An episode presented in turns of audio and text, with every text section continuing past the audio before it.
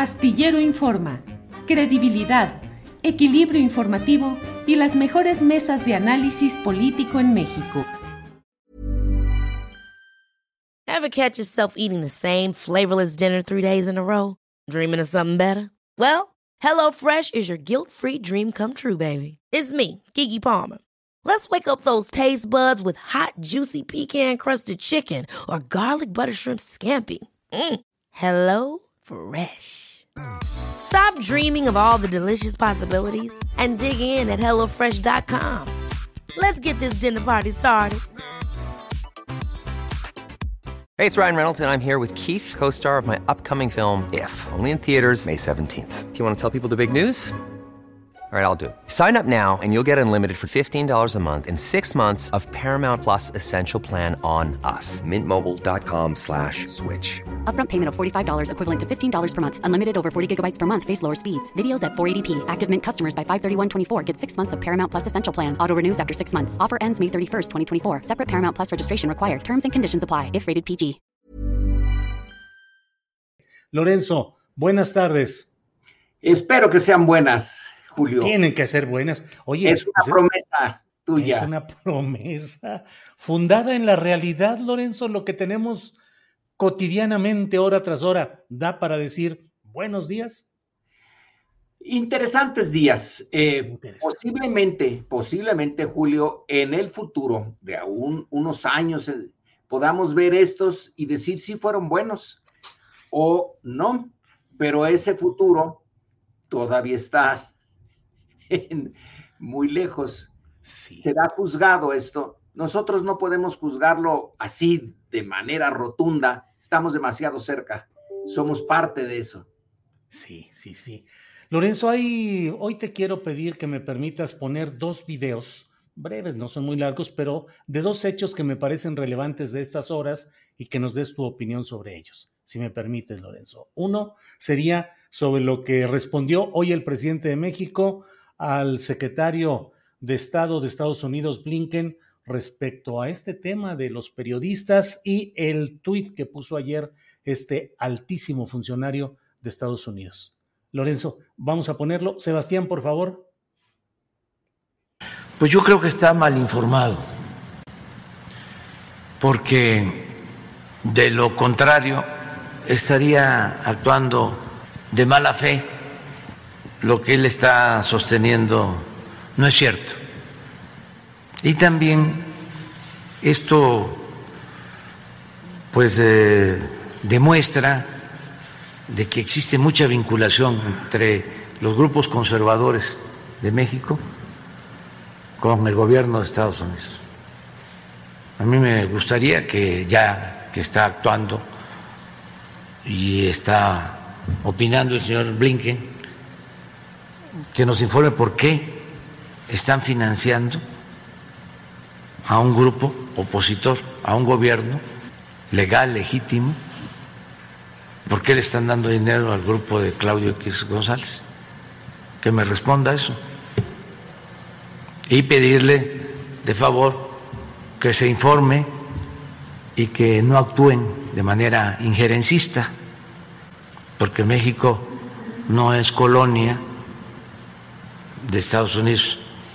Es que yo le pido al señor Blinken que, que, revise este asunto, porque lo están engañando y lo están utilizando. Eh, no tengo la menor duda de eso. Solo que él lo esté haciendo es profeso. Entonces también le voy a decir que ya tomamos nota, porque pues nosotros actuamos con transparencia, con sinceridad. ¿Cómo ves, Lorenzo, las palabras del presidente de México? Bueno, eh, no me extraña, fueron medidas, Julio. Medidas. A, cierto punto fueron medidas, pero fueron importantes porque reaccionó. Y como dice un dicho muy viejo en México, el que con leche o con eh, atole se quema hasta el joco que le sopla. México tiene que responder en todos estos casos porque ha sido objeto de intervenciones de, en diferentes grados desde prácticamente el principio de su historia, desde el inicio del siglo XIX. ¿Y cuál es, cuál es en la política exterior mexicana el punto central? Y a veces me parece que es el único punto, porque cuando México tiene relaciones con Cuba, con Rusia o con cualquier otro país, que son más o menos importantes, China, por ejemplo, siempre está el tema norteamericano. Digamos que nosotros siempre tenemos triángulo en nuestras relaciones. El mundo está en cierta medida para nosotros mediado por Estados Unidos. Así que cualquier cosa que diga el gobierno norteamericano en relación a nuestra política interna, pues me parece que debe ser respondido. Pero sí me pareció medido eh, el presidente. Dijo, está mal informado. Pero, o sea, no tiene usted la culpa. Son sus aparatos. Es probablemente la gente del Departamento de Estado que trata a México, la Embajada de Estados Unidos en México. Pero también dijo, y si no es así, esa es la parte interesante. Y si no es así, es una es un suponer de parte del presidente, pero ahí va el mensaje. Si no es así, se está usted metiendo en algo que nosotros consideramos eh, que es una injerencia indebida. Ahora, vamos a la política eh, realista, no a la política de principios ni a la política eh, de lo que debería ser. Toda gran potencia se mete en los asuntos de lo que es su área de interés siempre.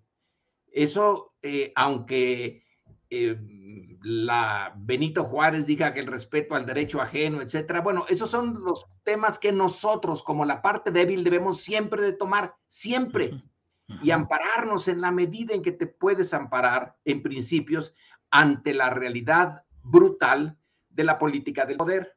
Entonces aquí le está mandando también el mensaje, en caso de que no sea mala información de que usted esté tomando partido por mis enemigos, le digo que se está usted extralimitando y que tomo nota. ¿Quién sabe qué querría decir eh, Andrés Manuel con eso de que toma nota? Pero algo eh, que va más allá de simplemente tomar nota, que quiere decir que la política mexicana en la relación con Estados Unidos va a, de aquí en adelante, a suponer una posibilidad es que Estados Unidos esté tomando partido en los asuntos internos mexicanos, cosa que no es eh, novedad, pero que no debe de ser aceptada por el gobierno mexicano. Eh, Lorenzo, el mundo entero pendiente de lo que sucede en Ucrania, en otro ejemplo de geopolítica, eh, el mundo entero atento a las situaciones, a las derivaciones económicas de todo lo que sucede en aquella región y el secretario de Estado de Estados Unidos dedica tiempo para referirse a México, parece extraño o, muy significativo en términos negativos para México, Lorenzo? Bueno, sí parece eh, un tanto extraño. Tienen suficientes problemas para andarse creando otros. Ahora este es un problema, eh, digamos, de índole secundaria no va a pasar nada sustantivo en la relación México-Estados Unidos, pero esto es constante. México tiene que ser, como lo dijo un ex embajador norteamericano en México en su libro El oso y el puerco espín. Estados Unidos es un oso enorme que a veces no se da cuenta de una cosa chiquitita que anda por ahí cerca, pero esta cosa chiquitita tiene púas y a veces las pues no van a matar al oso ni nada, pero ah, ¿cómo le pueden molestar? Entonces, eh, Estados Unidos debería siempre de estar consciente de que hay una historia detrás y de que esto molesta al gobierno mexicano. Ahora, si lo que quiere hacer es molestarlo, bueno, pues entonces sí lo hizo eh, bien y claro que eh, molesta al gobierno mexicano, no va a tener ninguna repercusión en el tratado de, eh, en el TEMEC ni nada, como por ejemplo eh, Trump sí insistió cuando dijo, pues si no hacen esto en la frontera, yo les pongo eh, impuestos a sus exportaciones, que en parte son exportaciones norteamericanas, así que estaba poniendo impuestos a, en parte, en parte, a productos norteamericanos, pero ahí sí hay una, una acción que sí puede doler a México. Pero en esto no pasa de ser declaraciones. Eh, y los dos países tienen, esto ha sido en el pasado, es en el presente y será en el futuro, siempre que andarse eh, midiendo, sobre todo México, porque el otro, como dijo el embajador, es el oso que tiene tantas cosas y tanta fuerza que no se da cuenta de lo chiquito, pero el chiquito tiene que ser, estar siempre al 100% de atención en relación a los Estados Unidos, siempre. Lorenzo, llevamos casi un mes metidos en una discusión respecto a periodismo a partir del trabajo que se difundió respecto a la casa de Houston. Y en ese tramo ha habido protestas legítimas de periodistas por la muerte violenta de sus compañeros en diferentes partes del país.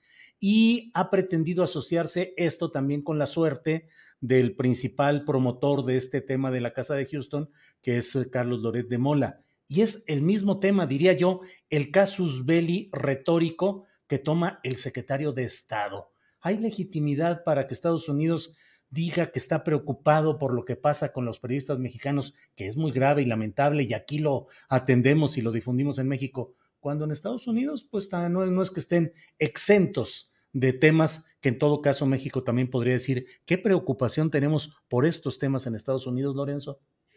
Sí, y Julio, te, propongo esa consideración. En verdad que hay dos niveles. Lo de Loret de Mola y todo lo que está alrededor es un ataque pensado, eh, bien eh, administrado, bien financiado, de intereses creados en México, encabezados por Claudio X González, por los Claudios, en contra de la 4T. Eso queda ya claro, eso es un nivel. Entonces, cuando se responde a esos periodistas, a esos columnistas, a los que, en fin, de la prensa nacional, es una cosa. El asesinato de periodistas es otra. No se han asesinado a periodistas de nivel nacional, se asesina a los de nivel local. Y en el nivel local, ¿Qué es lo que produce estos crímenes? En parte, sí, las autoridades locales, el presidente municipal, el gobernador, no están eh, eh, exentos de sospechas o de responsabilidades fundadas. Pero hay otra área eh, que también lleva al asesinato de los periodistas, como en el caso, por ejemplo, de la eh, corresponsal de la jornada y periodista connotada en Chihuahua. Miroslava Bridge. Miroslava, Miroslava Bridge. El narcotráfico, el crimen organizado. Y ahora bien, si le preocupa a Estados Unidos, eh, entonces debería de reflexionar, bueno, ¿y por qué está el, el eh, crimen organizado? Bueno, pues porque venden drogas y sustancias prohibidas desde hace mucho tiempo, ¿En dónde? Pues fíjense que es básicamente en el mercado norteamericano y que esas drogas y sustancias prohibidas no son objeto por parte de las autoridades norteamericanas de vigilancia, de impedirlo. No lo pueden impedir, no me diga, no lo pueden impedir ellos. Y nos están pidiendo que nosotros impidamos un efecto de eso, porque el crimen organizado, ¿de dónde eh, se financia. ¿Por qué se organizó ese crimen? ¿Por el mercado mexicano? Bueno, alguna parte sí, pero es muy poco. El mercado grueso, duro, es Estados Unidos. Entonces México le puede decir, ya que está usted tan preocupado, pero tan, tan preocupado por el asesinato de periodistas, que no entre ni una sola arma, ni un solo cartucho, y que no se lave un solo dólar eh, de dinero eh, que va al narcotráfico en instituciones financieras norteamericanas, pero es más, acabe usted con la demanda. Dígale a sus ciudadanos que no, no deben de estar y ni pueden ni nada comprando esas drogas que son las que alimentan al crimen organizado, que es el que mata periodistas cuando se denuncia algún tipo de actividad de ese crimen. Entonces, eh, señor eh, Blinken, señores del Departamento de Estado, hay que poner las dos cosas. Sí, sí es cierto, el gobierno mexicano ha intentado varias estrategias. La corrupción ha metido su manita en muchas de ellas. Unas de estas estrategias, eh, que fueron la estrategia fuerte de muchos balazos, no dio resultado. Eh, ustedes también conocen políticas que no dan resultado, como la política contra las drogas en su país. Entonces vamos a eh, lanzar, pues sí, la idea de que, eso es un problemón en, México, pero está ligado también a Estados Unidos.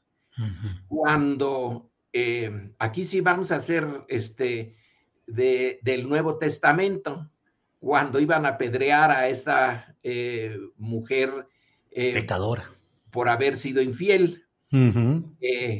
Cristo les dice que tire la primera piedra aquel que esté libre de culpa. Estados Unidos tiene un montón de piedras, eh, pero también tiene un montón de culpas. Yo no sé por qué el presidente no sacó este tema, de decirles, fíjese que el crimen organizado, que a nosotros nos está costando mucho, tiene uno de sus, de sus raíces y parcialmente de sus orígenes y de, de su origen en sentido estricto desde el principio, desde que empezaron a vender drogas eh, en la frontera de México con Estados Unidos después de que Estados Unidos decidió, fue su decisión, que se debía de prohibir el consumo de opio, eh, eh, de, luego de marihuana, etcétera. Ellos decidieron por el resto del mundo que esas drogas eran prohibidas. Antes no lo eran. Ustedes lo prohibieron, pero ahora nos echan parte de la responsabilidad a nosotros. Eh, claro. primera piedra, a ver quién la tira. sí. están tirando. Lorenzo, tengo un segundo video que quiero poner para pedirte tu opinión. Es referente a lo que dijo el ministro presidente de la Suprema Corte de Justicia de la Nación, eh, Arturo Saldívar, respecto a la operación de Estado para proteger a la familia de Margarita Zavala en el caso de la guardería de Hermosillo, eh, tanto eh, la referencia a ella como pues todo lo que implicó la postura de quien entonces ocupaba los pinos, Felipe Calderón. Ah, por favor, Sebastián, ponos ese eh, video, por favor. Que el gobierno de Felipe Calderón no había permitido que salieran aviones a Sacramento, donde había un hospital esperándolos para poderlos curar, porque no querían que se hiciera grande el escándalo y se hiciera mayor alaraca con este tema. Los directivos del Instituto Mexicano del Seguro Social habían alterado sus expedientes médicos para no pagarles lo que le tenían que pagar por sus lesiones y por la situación en que habían quedado. En un momento me dice el secretario, dice el presidente que no te apoyamos para esto. Y le dije, dile al presidente que postuló un ministro, no designó un secretario de Estado, que yo no soy su empleado, firmé dos ejemplares del proyecto y les dije que los guardaran bajo llave y que si a las ocho y media de la mañana yo no estaba en la corte, lo sacaran a la prensa y lo bajaran a la Secretaría de Acuerdos. Era tal la tensión que yo no sabía si iba a poder llegar a la corte. Ahora que se habla tanto de independencia y de que por qué yo voy a desayunar a Palacio y todo eso, los que estuvimos ahí en la Corte podemos dar fe de lo que era ese momento en que el gobierno prácticamente tomó la Corte. Y hoy puedo dar fe de una operación de Estado para proteger a la familia de la esposa del presidente, para proteger a los altos funcionarios públicos de ese gobierno, que hoy viene a hablar de Estado de Derecho y de autonomía y de no sé cuántas cosas sin ninguna autoridad moral para decirlo. Porque yo puedo dar fe de que eso es una hipocresía. Lorenzo, parecería Si lo pones en Netflix, parecería ficción. Sí. Pero ve nada más lo que dice. Sí, es, eh, es rarísimo, ¿eh? ¿eh?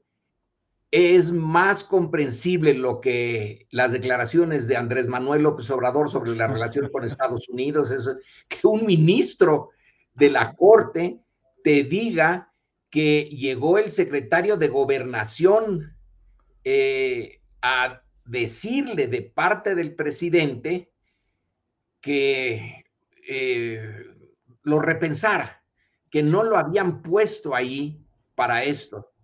Es una radiografía perfecta de la naturaleza íntima del sistema político en ese momento. Y otro punto, la eh, señora Zavala ha declarado que miente el ministro, miente. Bueno, ¿qué haces cuando tienes dos declaraciones contrapuestas? Una posibilidad, Julio, a ver si tú me dices de otra, es ver la biografía de ambos. Eh, ¿En dónde tú encuentras a, al ministro Saldívar en un tipo de falta de esa naturaleza, de mentir abiertamente y en un asunto, eh, deja, eh, la guardería en sí mismo es un asunto importante. Les agarró los dedos en la puerta y el ministro, en general los ministros de la Corte son personas muy discretas porque les conviene ser muy discretas algunos porque no quieren que eh, ya llegaron a la corte, ya llegaron a lo máximo, ya el mundo que ruede. Eh, eh, pero todos tienen biografía y hay, vaya que sí hay biografías de algunos ministros de la corte, ¿eh? Sí, claro. Podrían también entrar en Netflix. pero yo personalmente, a lo mejor me equivoco, no conozco que en la biografía de Saldívar haya algo similar, de decir, eh, dijo tal cosa y es una mentira, falsificó, eh, él se precia de ser muy puntilloso en sus eh, declaraciones, en los dictámenes, en los documentos propios de la Corte. Aquí me dejó boquiabierto, la verdad dijo algo que sospechábamos. Ah, no es, no es imposible que en un sistema como el que teníamos y que todavía sobrevive en algunas partes y desgraciadamente en algunas mucho, bueno, el poder presidencial eh, y el poder del sistema pues, es apabullante y la posibilidad de independencia Planning for your next trip? Elevate your travel style with Quince. Quince has all the jet setting essentials you'll want for your next getaway, like European linen, premium luggage options, buttery soft Italian leather bags, and so much more. And it's all priced at 50 to 80% less than similar brands. Plus, Quince only works with factories that use safe and ethical manufacturing practices. Pack your bags with high-quality essentials you'll be wearing for vacations to come with Quince. Go to quince.com slash trip for free shipping and 365-day returns. Millions of people have lost weight with personalized plans from Noom. Like Evan, who can't stand salads and still lost 50 pounds. Salads generally for most people are the easy button, right? For me, that wasn't an option. I never really was a salad guy. That's just not who I am. But Noom worked for me. Get your personalized plan today at noom.com. Real noom user compensated to provide their story. In four weeks, the typical noom user can expect to lose one to two pounds per week. Individual results may vary. Pues es muy poca. La historia de independencia de la Suprema Corte se podría hacer en un mini libro, eh, porque sobre todo del siglo XX, yo no sé de la Suprema Corte en el siglo XIX pero en el 20, bueno, desde don Porfirio en adelante, eh, la Suprema Corte, pues es, eh, es un, fue, funcionó como, como un apéndice de la presidencia. Eh, un apéndice que le sacaba de problemas al presidente. En esto don Pablo González Casanova en La Democracia en México lo ve muy bien. ¿Cuándo tiene la Suprema Corte eh, actitudes que dice esta decisión del presidente es anticonstitucional y no se puede eh, avalar? Bueno, cuando al presidente le convenía en un conflicto con poderes fuertes, echarse para atrás sin perder cara, sin decir yo eh, me retiro porque ya me están reclamando los verdaderos eh, poderes de este país. Entonces la Suprema Corte llegaba y decía, pues fíjense que este, no, esta decisión presidencial o eh, cualquier otra cosa similar no va. Pues era parte de la función de la Corte. Claro. No tiene eh, mucha credibilidad, pero individualmente, entonces las cosas pueden cambiar. ¿Dónde encuentras a, al ministro Saldívar en, acciones que francamente comprometan eh, su papel, su verdad, etcétera. Pues no, yo no. Sí, no.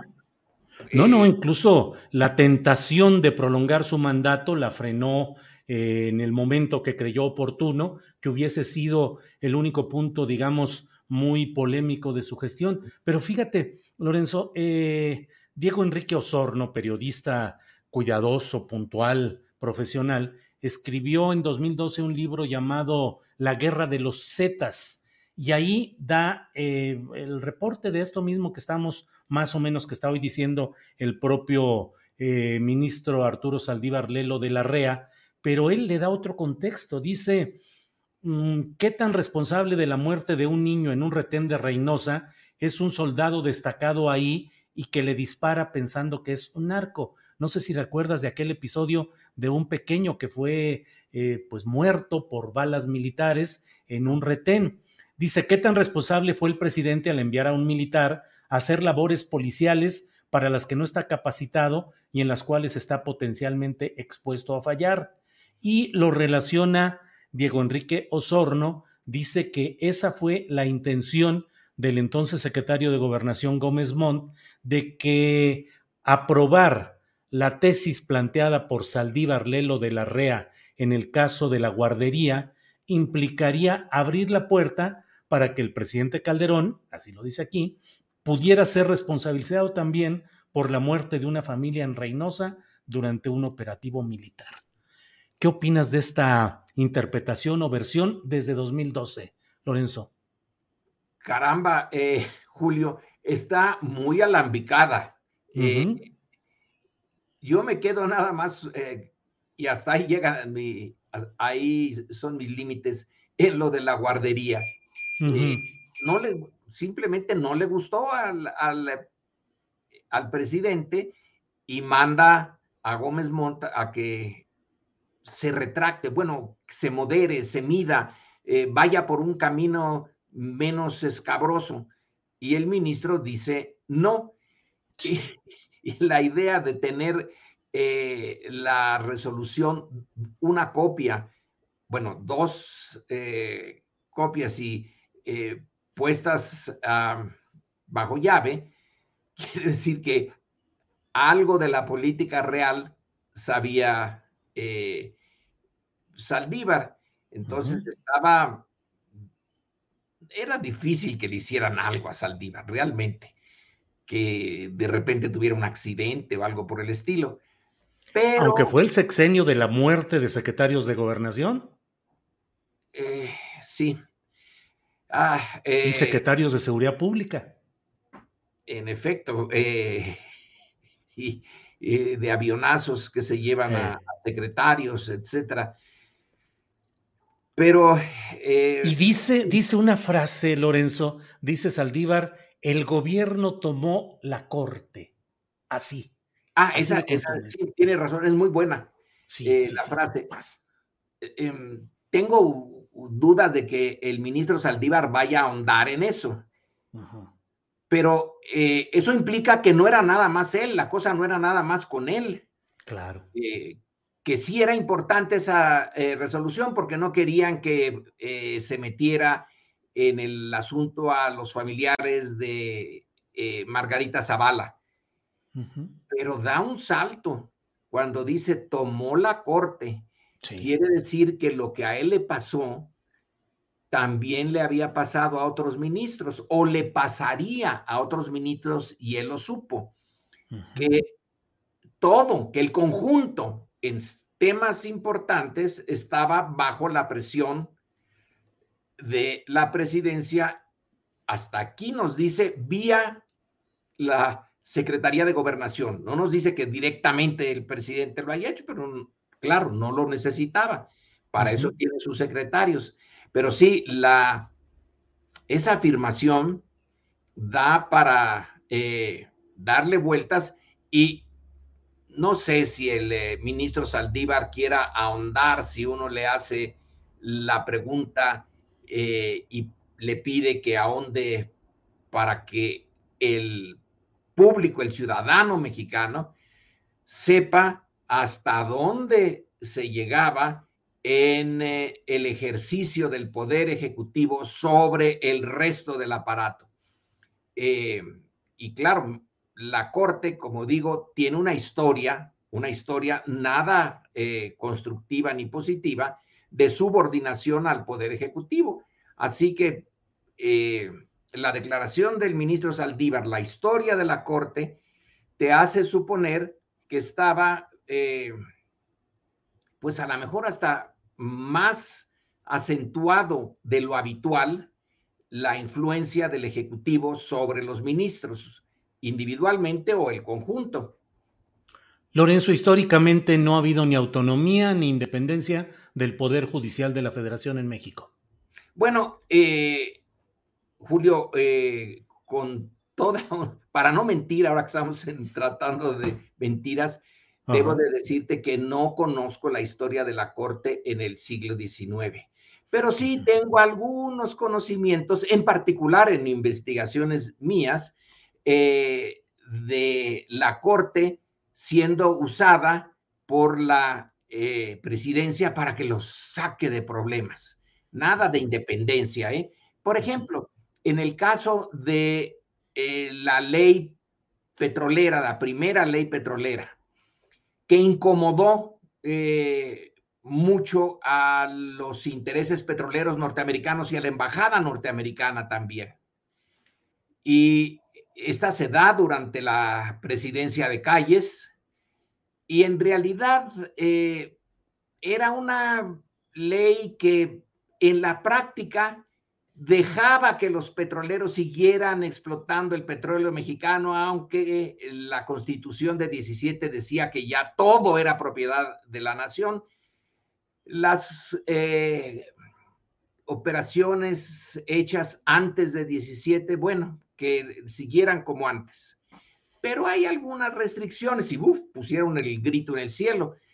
Entonces, eh, la, el choque entre Estados Unidos y eh, México hace que se nombre a un nuevo embajador, al embajador Morrow, eh, que este es más político. Entonces entrevista con calles y le habla bonito y nada de gritos ni sombrerazos. Y en la conversación entre presidente y embajador se sugiere que, mire, quizá eh, una modificación de la ley no estaría mal y ya nos sacaría de este problema. Dejamos de tener eh, conflicto por esto. Ah, sí, con eso se, sí. Y entonces la Suprema Corte eh, revisa amparos presentados por las compañías petroleras y le da la razón se hacen, eh, creo que son cinco casos los que hacen ya jurisprudencia, y entonces se dice que la ley petrolera está mal y que se tiene que hacer una nueva ley. Eh, lo curioso, lo interesante es que el borrador de esa ley lo redacta el consejero jurídico de la embajada, mm. Que después era embajador, fíjate, pero en ese momento era el consejero jurídico. Ahora, Lorenzo, ¿cómo brincar esa situación de un poder judicial cuyos integrantes son propuestos por el presidente de la República y votados en el Poder Legislativo, donde el presidente suele tener la mayoría que aprueba o que hace alianzas para aprobar esto. Pero ¿cuál es el mecanismo? ¿Elección popular? Pues parece que no. ¿El sistema presidencialista? ¿Qué hacer para cambiar realmente al Poder Judicial, Lorenzo? No, no es, eh, bueno, no hay un Poder Judicial eh, perfecto en Estados Unidos eh, es el presidente el que los pone y es de por vida, imagínate, hasta que la muerte los separe de la Suprema Corte. En México, afortunadamente, no es por vida. 15 años. tienen que, que salirse. Pero ahí hay un elemento, yo, raro, eh, Julio, de honestidad personal, si del compromiso del personaje que se le nombra ministro con una idea de la ética pública, de su responsabilidad frente a los intereses de la nación, si no la tiene, por más cosas que tú le pongas, se salta las trancas. Y si es una persona honrada, paga las consecuencias. Eh, dice, le dice no al presidente. Supongo que eso es lo que en este caso que estamos viendo sucedió con Saldívar. Le dijo no. Pero es un ejemplo rarísimo. Creo que como sociedad no producimos el número de ejemplos de pulcritud en la carrera judicial o en el ejercicio de la abogacía, Lorenzo. Eh, tiendo desafortunadamente a estar de acuerdo contigo, muy de acuerdo. Pero bueno, eh, la naturaleza humana y la vida política. La política, como ya se ha dicho mil veces, no la hacen los ángeles. Si quieres mantener integridad absoluta eh, en tu relación con los deberes cívicos, no te metas en política. Pero si te metes ahí, bueno, hay momentos en que se tiene que, supongo yo, el compromiso, pero hay grados. Eh, y yo creo que lo que sería ideal es pensar en personas que tienen una, una biografía eh, de positiva, de la que se pueden enorgullecer ellos y que cuando se proponen eh, un periodista o un periodismo bien entendido, expulgan. Vamos a ver este que propusieron. Mm, por aquí hay algún problemilla, que hay otro. Si no se encuentra un problema grave, puede uno suponerse, hay que darle la, eh, el beneficio de la duda. Eh, así como en, las cortes tú eres inocente hasta que te prueben lo contrario. Bueno, aquí eh, te proponen, le rascan, el poder legislativo también tiene que rascarle allí, y si no encuentra nada, bueno, a lo mejor en el proceso del ejercicio de su poder, ahí cambian, pero bueno, no hay, no hay una, una receta perfecta eh, para tener a los ministros perfectos, porque, Julio, yo creo que no, no hay neutralidad cuando tú tienes que hacer eh, juicios sobre temas que tienen importancia política que van a eh, darle eh, a ganar algo a alguien y va a perder a alguien. Todos los ministros, todas las personas, nosotros tenemos una visión del mundo, valores, ideología, pero en esos niveles eh, hay que buscar hasta donde sea posible personas honestas y que traten de ser justas, que eh, sean, busquen la objetividad en sus decisiones, aunque no la puede haber eh, de manera prístina, pero se pueden acercar. Claro. Lorenzo, cada, en cada ocasión que platicamos, te pido lo mismo, que nos digas cómo percibes el momento político, pareciera que el presidente López Obrador ya podrá salir, aunque sigue insistiendo una y otra vez en el caso Houston, Loret de Mola y otros periodistas a los que agrega ahí a la canasta de señalamientos críticos, pero pareciera que ya podría entrar a otra fase. ¿En qué momento estamos y qué podemos esperar en lo inmediato, Lorenzo? Sí, eh, que puede ya eh, salirse de, esa, de ese entorno, pero fíjate que el entorno en parte lo eligió él. Eh, a López Obrador lo, se le puede acusar de varias cosas, menos de no tener sabiduría política. Él eligió ese punto no porque sea el único, sino porque ahí puede moverse él con mayor eh, facilidad porque sus detractores le permiten eh, ver la fragilidad de su posición. Entonces, insiste una y otra y otra vez, que es una de las características de López Obrador, insistir sobre el mismo tema.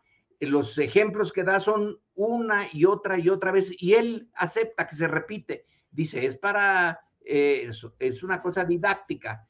Eh, pero como resulta que el presidente es el centro y carga sobre sus hombros la, em, casi sobre él exclusivamente, la misión de transformar el régimen, eh, ha de ser bastante difícil y sí. supongo que él calcula cuándo debe de, salirse. En este caso, es buen momento porque ya quedó más o menos claro, nunca quedarán satisfechos sus adversarios, pero que lo de la casa de Houston es un eh, tema inflado para tratar de eh, poner ahí eh, los ojos de la sociedad mexicana y decir, es un presidente corrupto, tan corrupto como Peña Nieto. Es una desmesura de parte de quienes lo atacan, pero pues era lo que encontraron eh, el camino adecuado para ellos. Sí. Ahora ya se desinfló, puede pasar a otro, eh, pero quien pone la agenda es Andrés Manuel Observador y no sus eh, críticos, en este caso intentaron ponerla a ellos. Ajá. Pues y tomó el tema del toro por los cuernos y dijo, a ver, ¿quiénes son los que están eh, detrás de esto? Y vamos a, quizás se tardó en poner los datos sobre la casa, sobre los contratos, sobre eh, lo de, ¿cómo se llama? La empresa Vidanta y... y este, sí, Vidanta y Baker Hughes, la petrolera. Y y ver que el eh, señor que está como parte de los que vigilan el tren Maya no tiene contratos allí, todo eso. Debió de haberlo hecho antes, pero bueno, él ya eh, puede decir que explotó eh, hasta donde se pudo eso que le pusieron sus adversarios. Sí. Luego, ojalá ya pasemos a otra porque eh, además están temas como el de Ucrania y como las declaraciones de Trump ayer diciendo ah. que se utilice el ejemplo de lo hecho por Putin allá con las nuevas repúblicas reconocidas por Moscú. Ya estamos en la parte final del, de esta larga entrevista muy agradable, pero ¿qué opinas sobre estos temas que están ahí pendientes y que dan para mucho, Lorenzo? Este, eso de Trump eh, sería realmente para eh, para un cuento, para algo eh, ligero y chistoso, de no ser por la posibilidad de que el personaje realmente llegue a ocupar de nuevo la Casa Blanca. Claro. Eh, yo ahí, así como dices, ya estamos al final. Bueno, en lo que dice Trump es, vamos a poner tropas en la frontera, que no sería la primera vez que lo hicieran, porque lo hicieron desde el siglo XIX. Eh, vamos a poner tropas en la frontera y una fuerza de paz que ponga orden en la frontera mexicana porque ellos no pueden. ¿Cuándo pasó eso, eh, em, Julio? Bueno, uno puede decir que la expedición punitiva que encabezó el general Pershing, que luego iba a ser eh, el jefe de la fuerza norteamericana en el frente europeo durante la Primera Guerra Mundial, hizo eso. Van a buscar a un bandido, a Villa, que había organizado, no había él personalmente eh, entrado en Columbus, en Nuevo México, pero había organizado eso. Entonces vamos a pescarlo, atacado a, el, México, a Estados Unidos y está en México. Bueno, pues vinieron a hacer eso que dice Trump. ¿Y qué les pasó? No encontraron ni pudieron capturar a Villa. Entonces, gastaron sus recursos, gastaron eh, su tiempo y dio lugar a un incidente eh, que quizá no lo hemos valorado bien, pero eh, al combate en el Carrizal, en donde Carranza dijo, pasada esta, esta línea, y él la delimitó, no lo acepto. Y pasaron. Y entonces hubo un enfrentamiento.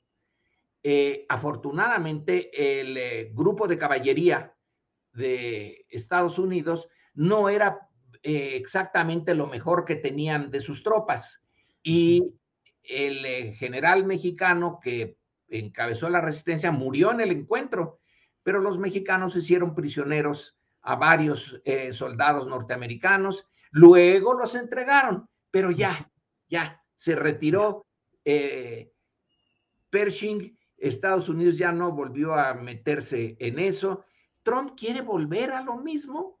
Él puede realmente, eh, los norteamericanos que no pueden detener el, el tráfico de drogas dentro de Estados Unidos, van realmente a, a poder poner orden, paz eh, en eh, México, o se meterían en algo más complicado. Pues que no aprendieron ya de Afganistán y de cosas por el estilo.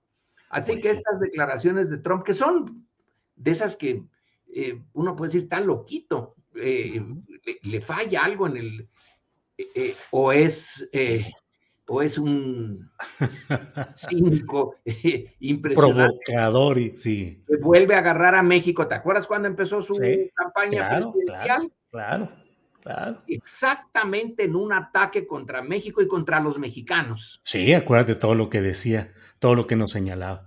pues, ah. Lorenzo, como siempre, el tiempo se nos va, se va plácidamente. Siempre digo que es un privilegio intelectual platicar contigo. Y bueno, pues en este miércoles a reserva de lo que nos digas, eh, yo te agradezco la oportunidad de platicar hoy contigo.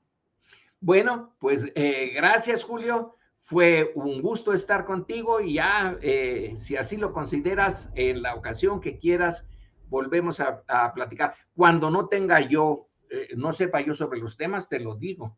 Sí, sí, sí, pues así es la cosa. claro, Lorenzo, con mucho gusto. Y la Suprema Corte no hace nada.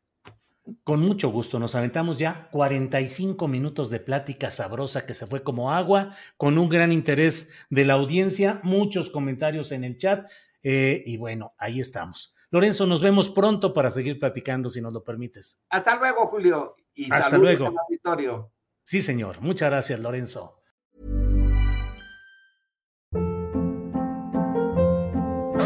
Hold up. What was that? Boring. No flavor. That was as bad as those leftovers you ate all week. Kiki Palmer here, and it's time to say hello to something fresh and guilt-free. Hello Fresh. Jazz up dinner with pecan-crusted chicken or garlic butter shrimp scampi. Now that's music to my mouth. Hello Fresh. Let's get this dinner party started. Discover all the delicious possibilities at hellofresh.com. Hola, buenos días, mi pana. Buenos días, bienvenido a Sherwin Williams. ¡Ey! ¿Qué onda, compadre? ¿Qué onda? Ya tengo lista la pintura que ordenaste en el ProPlus app. Con más de 6.000 representantes en nuestras tiendas listos para atenderte en tu idioma y beneficios para contratistas que encontrarás en aliadopro.com. En Sherwin Williams somos el aliado del PRO.